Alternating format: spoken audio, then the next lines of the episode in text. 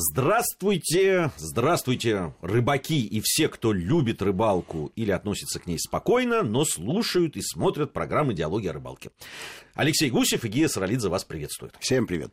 Сегодня мы продолжим наш разговор о Мекке российских рыболовов, Астрахани. Э, Это уже 127-я программа на эту тему, и, видимо, не последняя. И, видимо, не последняя. Точно не последняя, потому что есть что рассказать всегда. Э, э, ездим мы туда часто, рыбу ловим, хотя вот в прошлой программе мы говорили о том, что есть, э, конечно, э, изменения не в лучшую сторону с количеством рыбы. я тебе так могу сказать, что эти изменения происходят буквально по территории всей страны, и Астрахань не является здесь каким-то исключением или флагманом. Да. Так Да. что, ну, либо действительно меньше становится рыбы, либо просто становится больше рыболовов, любителей и профессионалов, которые, собственно, ее количество и сокращают. И сокращают. Тем не менее, в Астрахань ездят. Да. Ездят, э, потому что все равно. э, Я, я не помню, чтобы кто-то поехал в Астрахань э, и сказал, что вообще ничего не поймал. Ну вот, чтобы вообще ничего не поймал. Но это надо удочки не брать из автобуса, не выходить, да. Ну, э, по- понятно, что когда наши друзья, которые относятся вот к классу трофеистов, они говорят, мы ничего не поймали. Но это значит, что они там не поймали судака на 7 килограммов там, или щуку на 5, э, вот, или больше. Э, На самом деле, понятно, что как, в любом случае какая-то рыба в, в уловах присутствует все равно.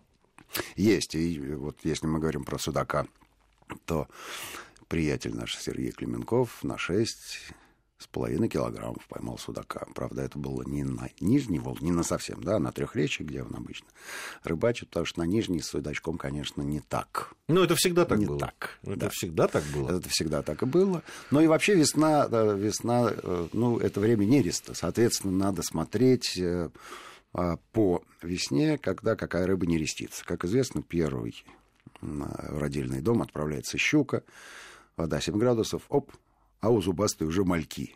Зачем ей это нужно? А чтобы вырасти быстрее своей еды. И когда у остальных рыб карповых появляются мальки, щука уже в состоянии реально угрожать им. Потому что она хищник. Вот. Ну и, конечно, любопытнейшая эта история со щукой, э, с нерестом, с тем, что вот у нее преднерестовый жор, и давайте-ка вычислим, когда это. Но это самое начало апреля. Ну, хорошо. Как только она отметала икру, все, у нее она не будет клевать. Тут же у нее начинают меняться зубы. И, в общем, еще масса-масса всякой всячины. Ну, про зубы ты знаешь, Да, наверное, да, конечно. Все говорят, ну как, все, зубы заболели, у щуки не клюет. Да, вот если внимательно отнестись к этому вопросу. Дело в том, что у щуки зубы меняются все время. И во время нереста, и вместо нереста, и после нереста. Просто там три ряда зубов, они, каждый из которых потихонечку замещает один другой. Так что то, что у него болят зубы, ни- никакого отношения к клёву это не имеет. Что касается после нерестового периода, то да, наверное, да, щука отметался, отметала икру, ей надо какое-то количество времени прийти в себя. Ну, потому что, наверное, это, это не легкая прогулка по Парижу. Это так выметать огромное количество икры в этой холоднющей воде, чтобы маленькие зубастики появились как можно раньше. Вот, но щука, э, щука все равно была нами найдена. А в это время дело в том, что очень тяжело найти прозрачную воду. Ну, потому что все-таки вода начинает прибывать, ее несет, она несет всякий мусор, э, который скапливается, да, со всей страны, считай, собирается, и вот это муть, муть, муть, муть, муть. А когда находишь такие дворики со спокойной водой, а ровно там щука и не рестится. Ну, в общем, она не на глубину и не на течение выбрасывает икру. Это не нужно. Да, она ищет хорошо прогреваемые участки да, с минимумом как, каких-то опасностей с точки зрения хищников. И, как правило, это мелководные а с прозрачной водой такие дворики, окошечки, а, когда щуку визуально можно обнаружить. Ну, а обнаружив, уже начинаешь подбирать э, из арсенала имеющегося какие-то снасти. Как правило, это ну, само по себе любопытное занятие, но омрачено еще и тем, что ты, если ты не один, а, как правило, ты не бываешь одним на Астраханской акватории, либо егерь есть, а наверняка еще и напарник. И тут возникает такое время, а, скажем так, э, когда ты находишься под перекрестным взором одного и второго, и тебя оценивает так, ну-ка, но это же надо уметь еще выбрать приманку, которая не зацепляется на такой небольшой глубине, там 10-15 сантиметров, мешает прошлогодняя растительность, вовсе которая не, помя... не помогает. И ты примерно представляешь себе, что вот на, допустим, какую-нибудь вертушку или колебалочку щук возьмет точно, но провести ее в этих условиях, не зацепив, э, шансов нет. Ну, есть же не зацепляйки всякие. Вот, поэтому, поэтому начинаешь так искать... Так долго ты так вот подходил поэтому к этому, вот так долго. У меня перед глазами стоит эта картинка. Просто стоит эта картинка. Я, я к чему веду? Что помимо э, ящика с приманками есть еще малоупотребляемые в этих местах э, способы лова, в частности, кружки и живец. И вот тут-то все становится на свои места. Но просто я мало знаю людей, которые бы там на кружки ловили. Мы делали это несколько раз, но изначально придумав, а давай попробуем. Ну, должны же они сработать именно по весне. Да? Работает? Да, кружки работают. Кружки работают, и, и главное, что никто тебе не мешает использовать э, спиннинг со всем набором приманок. Пожалуйста, поставил, поставил кружки. Поставил кружки, отъехал на... Квадрокоптер летает, Квадрокоптер их летает, смотрит. контролирует. Совершенно верно, совершенно верно, совершенно верно. И, именно так. Вот. Ну, по понятно, что незацепляйки э, срабатывают, но у незацепляек есть... Э, помимо преимуществ есть и недостатки. То есть этот крючочек, он... Понятно, что тройник э, куда как э, надежнее уловистей. Э, не случайно же тройниками блесна снабжают, потому что щука, ну, она, во-первых, после родов, во-вторых, у нее с зубами, как, как оказывается, проблема. Вот, то есть количество пустых поклевок да, это даже не поклевки, я бы назвал их просто атаками, потому что глубина небольшая, видно, как она идет за блесной, как она ее атакует, как она ее схватывает, но не засекается, выплевывает, и, и дальше уже, Когда, дальше уже знаешь, не плюет. А это обидно. Это обидно. Это обидно. С другой стороны, все зависит от того, вот, ну, сколько поклевок таких можно спровоцировать, да, вот э, проводкой там и так далее. Потому что вот у меня была ситуация в Финляндии, когда тоже трава мешала, э, но поклевки случались так часто, что, в общем, э, на пустые можно было махнуть рукой, потому что все равно ты свою рыбу поймаешь. Полагаю, что это летом было. Это летом было, да. да. Вот, а по, вот по весне, по весне поклевок не так много, и ты прекрасно понимаешь, да, что э, если там... Каждый сход может оказаться решающим. Ну да, она, ну, не хочется же с пустыми руками возвращаться. Ну, в общем, мы вот за, э, не знаю, минут 40 мы один дворик обслуживали, нам надо было на базу возвращаться э, в два спиннинга. Ну, поклевок было шесть, рыба была поймана одна, чуть больше килограмма. Ну, в принципе, мы успокоились, все, мы поснимали, нам все нравится. Вот, а на кружки все было хорошо. На кружки все было хорошо, и были пойманы щуки уже там за 2 и за 3 килограмма. То есть, ну, прямо, ну, прямо щуки-щуки. Ну, щука же, да. конечно. Хотя, Вообще, хотя я чем... все говорят про 8 килограмм, про 10, но я, это... Чем старше я становлюсь, Леша, должен да. тебе сказать, ну, тем вообще спокойнее отношусь к количеству рыбы пойманной. Угу. То есть вот э, могу сказать, что да, пойманные там две щуки, например, я считаю, что рыбалка удалась. Конечно. Конечно. Если они еще больше двух килограммов, я знаю, что их, во-первых, можно приготовить вкусно да. и поесть, потому что я люблю щуку, в отличие от астраханцев, которые угу. ее жабой называют презрительно. Ну, не все, не все, они все-таки котлет, котлетки-то самом делают прекрасно. Да, да. Вот, но если мы говорим о кулинарной э, части, но ведь э, щука это не только 2-3 килограмма прекрасного мяса. Э, совершенно верно, да. Это, это, да, это ры, рыбьи яйца порой 30 десяток. На самом деле щучья икра – это, безусловно, деликатес. Правда, э, время, о котором мы сейчас говорим, э, это, конечно, икра, которая была из тех щук, которые не отнерестились. Но для того, чтобы икра вошла во вкус, можно сделать, конечно, пятиминутку и такие рецепты есть. Но а, все-таки икра созревает там в районе двух-трех недель. В принципе, вот это время, когда еще свежая икра, которой там, я не знаю, ну, не больше месяца от роду.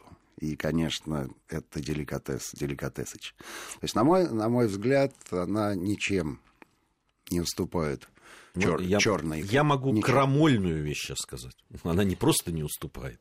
Она, на мой взгляд, если еще она свежая и вот так приготовленная, она превосходит ту икру, которую мы сейчас можем есть, потому что, ну, вылов осетровых рыб запрещен. Ты говоришь про консервы фактически, да? да? Ну, а, какую, а какую икру мы можем да. еще есть? Да. Ну, только э, из консервов, да, там, которая сделана на, в основном на рыборазводных да, предприятиях, там, потому конечно, что так, так либо она браконьерская, и тогда мы помогаем криминальному ну, да. абсолютно, да, да. какому-то э, синдикату, либо, если мы все честно делаем, то мы едим консервированную. Угу. Поэтому господа, щучья икра в данном случае. Она и не только поэтому, она просто вкусная. Она вкусная, да, она вкусная. Единственное, что нет, конечно, у нее такой ауры, но вот то, что ты сказал про браконьеров, э, существенно меньше стало браконьерской икры, и, и люди просто отказываются иметь с этим дело. То есть наверняка она где-то существует, но если раньше это было просто общее место, можно было заказать этой игры сколько угодно. Да. И стоила она, в общем, не, не так дорого. Сейчас она стоит как чугунный мост,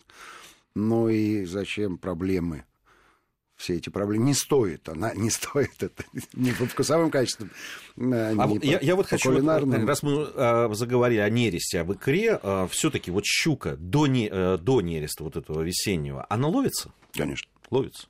Ловится, ловится. Просто смотри, а, щука же первая нерестится, и здесь надо попасть... Э, а, есть лед или нет льда? Ты же помнишь, мы щуку на жерлице ловили да. с э, большим успехом со льда, пожалуйста, насверлил в тех же дворников. Собственно говоря, она туда пришла и ждет э, нормальных условий для того, чтобы отнереститься. Если, если льда нет, то вот добраться туда становится проблематичным. Потому что, как правило, это... А лед мел, на Нижней Волге, это сегодня он есть, завтра его абсолютно нет? Верно, абсолютно верно. Вот, поэтому э, тот самый называ, э, так называемый период щучьего преднерестового жора, это очень сложная сложная. Ну, с рыболовной точки зрения, с, особенно тема. Попасть на него практически не, не С точки зрения логистики, да, если ты не живешь вот да, э, на, на берегу водоема, а тебе надо подгадать, приехать, поэтому попасть на преднерестовый, после нерестовый, тоже какая весна? Щука ведь она да. не, не по календарю э, нет, нет, нет. ориентируется. Она нет, вот у такой встроенный термометр, она на него ориентируется. Вот. Поэтому самое главное это щучья икра. получается. Да, не, даже не в, не в не в плане э, кулинарном и гастрономическом, да, а в плане того, когда она появляется в воде в качестве самостоятельных маленьких организмов. И потом, собственно говоря, эта щука будет нас радовать лет через 10, через 15, когда дорастет до трофейных размеров. А вот есть, э, с твоей точки зрения, все-таки вот ловить нерестовую щуку перед нерестом или нет? Но ну, это, это ведь ты убиваешь не только щуку, но и вон и сколько. Ну, это то же самое про воблу можно сказать, то же самое про, про окуня можно сказать, которые не существенно позже. Ну, вот я хочу да. твою точку зрения узнать все-таки. Я, я бы так, я бы так э, э, посоветовал и предложил. А вот э, поднимется у меня рука это сделать или нет. Что когда ты ловишь трофейную щуку килограммов на 6, ты понимаешь, что в ней икры на, на целую армию рыболовов. Поэтому с ней-то надо расстаться в первую очередь. А, а берут-то трофейные экземпляры, чтобы потом башку повесить день в трофейной комнате, ну и насладиться всем тем, э, чем можно насладиться. А брать-то надо как раз щук там кило, кило полтора их можно, мне кажется, Скажи честно, забирать. Много... А, а трофейных, Скажи трофейных ч... надо отпускать. Скажи теперь честно. Две я отпустил. Из всех, которых поймал? Две. Две сколько килограмм? Не, я просто, ну, одна была там 7, 7 500, что ли вторая шесть. Вот эти две щуки я точно отпустил. Это а... сейчас, когда ты отпустил? А, это... Давно ну, было? Ну, нет, сейчас, конечно, нет. Давно, да, да. Сейчас, в смысле, не отпустил бы или просто не поймал? Нет, я сейчас не поймал, а вот отпускать ее или нет, это ну, не знаю. Одно дело, когда сидишь в студии и размышляешь, да, и другое дело, когда вот с такими горящими глазами и дрожащими руками тебе, тебе надо принять мгновенное решение, а главное, за тобой никто не подсматривает. Потом-то можно рассказать... За нами подсматривают. Правильно. Потому и что... подслушивают по радио и подсматривают по телевизору. Потому что это диалоги о рыбалке. Алексей Гусев и Гия Саралидзе в студии Вести ФМ. У нас новости. После новостей вернемся и продолжим нашу программу. Так точно. Продолжаем нашу программу, продолжаем диалоги о рыбалке, говорим о Нижнем Нижней Волги. Алексей Гусев, Гия Саралидзе по-прежнему в студии Вестефа. Леш, пришло время поговорить и о другой рыбе. которую можно поймать весну. Ни одной щукой богато Ни одной Волга. щукой, да, конечно. Мы, вот. мы говорили про воблу, мы говорили про красноперку, про окуня. Ну и, конечно, сом, сом, сом, сом, сом. Сомыч. Сом, сомыч. Если честно, раньше эта рыба э, была как визитная карточка Астрахани. То есть поймать сама где-то еще было довольно проблематично. А нет, теперь в Каме ловят сама ровно так же. И говорят, что ловят на Дону само прекрасно. В Каме-то вы сами лавливали. В Каме, в Каме лавливали. Но это, ты понимаешь, это произошло не 20 лет Нет, назад, а вот буквально... совсем года три. Да, буквально 3-4 года назад он там появился. А вот на Нижней Волге сом всегда присутствовал. Сом, ну, во-первых, трофей. Да, вырастает до колоссальных размеров, но мне кажется, что по весне рассчитывать на поимку большого сома не приходится. 12 килограмм. Я весной вот, пойму. Да, вот, вот, э, ну, наверное, это, это такой почти предельный, предельный размер сама, потому что большие самы все-таки они требуют, чтобы их обнаружили, их называют по именам, да, их, их ловят и отпускают ровно за тем, чтобы, ну, ты понимаешь, съесть 120 килограмм сама, ну, ну, ну жалко, да. Ну, вот тут точно жалко. Если про щуку я еще могу подумать, то здесь точно жалко. Вот. А если ты помнишь, то самому была посвящена отдельная программа из той первой серии диалогов 99 -го года. И там случился эпизод, даже два, которые непосредственно с самым связаны, и тоже стали визитной карточкой программы. Ну, как Паша Полянцев славан спиннинг, вытягивая сама. Да. И, и, а он вытянул в итоге-то? Да. Да, в итоге, ну, так вот за, за леску схватили. За... Ну, там килограммов 8 был сом, просто надо было его в подсак взять, а, а не пытаться на борт завести просто так. Ну и когда я щучьим спиннингом пытался вытащить сама, и несколько минут, 15 ну, или 17. Сама это мы так предполагаем, что это был ну, сон, потому я... что мы его так и не увидели. Да, э, э, это, это могла быть коряга, да, это могла быть какая-нибудь покрышка от «Жигулей», это могло быть все что угодно, что ведет себя на, на течении ровно так, как, как ведет, то есть живет Потому что та же коряга, безусловно, там же течение довольно сильное, это же была весна. Да, да, это, там... это, это несло воду ого-го, с какой скоростью. Не, вот. но все-таки ты же чувствовал, что там рыба была.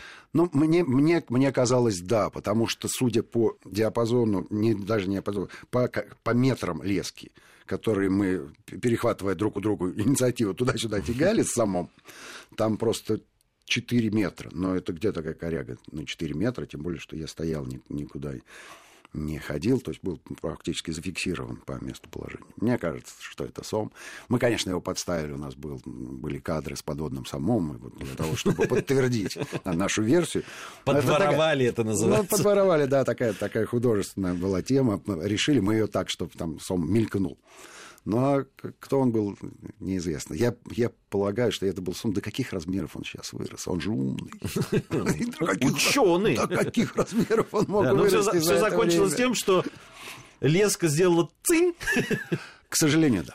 К сожалению, два, да, ровно так и произошло. А, тем не менее, тем не менее, сомиком мы и в тот раз поймали, и в этот раз, я могу сказать, что вот в эту нашу поездку а, сомики попадались сомики попадались, но вот размер их невелик. Но, кстати, а, люди, которые их ловили, они совершенно спокойно воспринимали такой размер, размер там по килограмма 3-4, потому что это самый кулинарный. С кулинарной точки вот зрения. идеально. Ты знаешь, я тебе больше скажу. Ну вот э, не надо быть все-таки жлобом. Да? На самом деле получать удовольствие от поимки сама на 3-4, там, 5 килограммов, такое же рыболовное удовольствие, как, в общем, не знаю, щука на 3 килограмма. Это тоже интересно. А вот и нет. Это... А вот и нет. Ну, почему? А вот и нет. Ну, потому что щука не вырастает до 120 килограммов. Да, а сом вырастает. Ну, и, и, и сом на 3-4 килограмма воспринимается как икра. Нет. Как малек. Нет. Вот почему. Нет. Не воспринимается. Нет. нет но э, ты понимаешь, что за самым, за самым ходят не с тем спиннингом, с каким щуку ловят. Поэтому тут, если ты на лайт зацепил, сомика на 3-4 килограмма, вот тут все будет хорошо. А если на самой ее снасть, так ты его и не заметишь. Так он сам выскочит. Так если ты знаешь, что клюет сом на, на 3-4-5 килограмм, ну и лови его на другую снасть. А вдруг на 120 тянет? Ты Ничего, что? сойдет и уйдет радостно. И будет воспоминание, как у тебя-то с 99-го года. Помнишь про то? Согласен. Я с тобой согласен. А, сом в это время клюет на червячка. Да. На червячка. Есть еще одна рыба который с удовольствием э, на червячка клюет. Если сом просыпается, то будет он и своего приятеля, с которым делит зимовальную яму. А мы прекрасно знаем, что это сазан. И как они там уживаются, я до сих пор не понимаю, но на видео у нас огромное количество кадров Я... есть. Те, кто посмотрит программу нашу, да.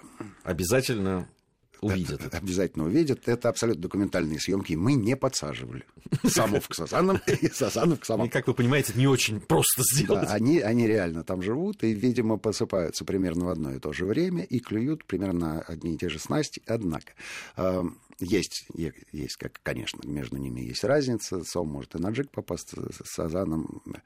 Редко это происходит, только если... Хотя его, байки существуют. Если ты его забагрил. Да, сазан иногда клюет даже на вертящуюся блесну, это понятно. Он не брезгует мальком, но в это, в это время года для него червяк вот самое оно. И, конечно, Жмых. Жмых. Вот, вот кстати, на, на жмых берет и сом, но, как правило, хвостом.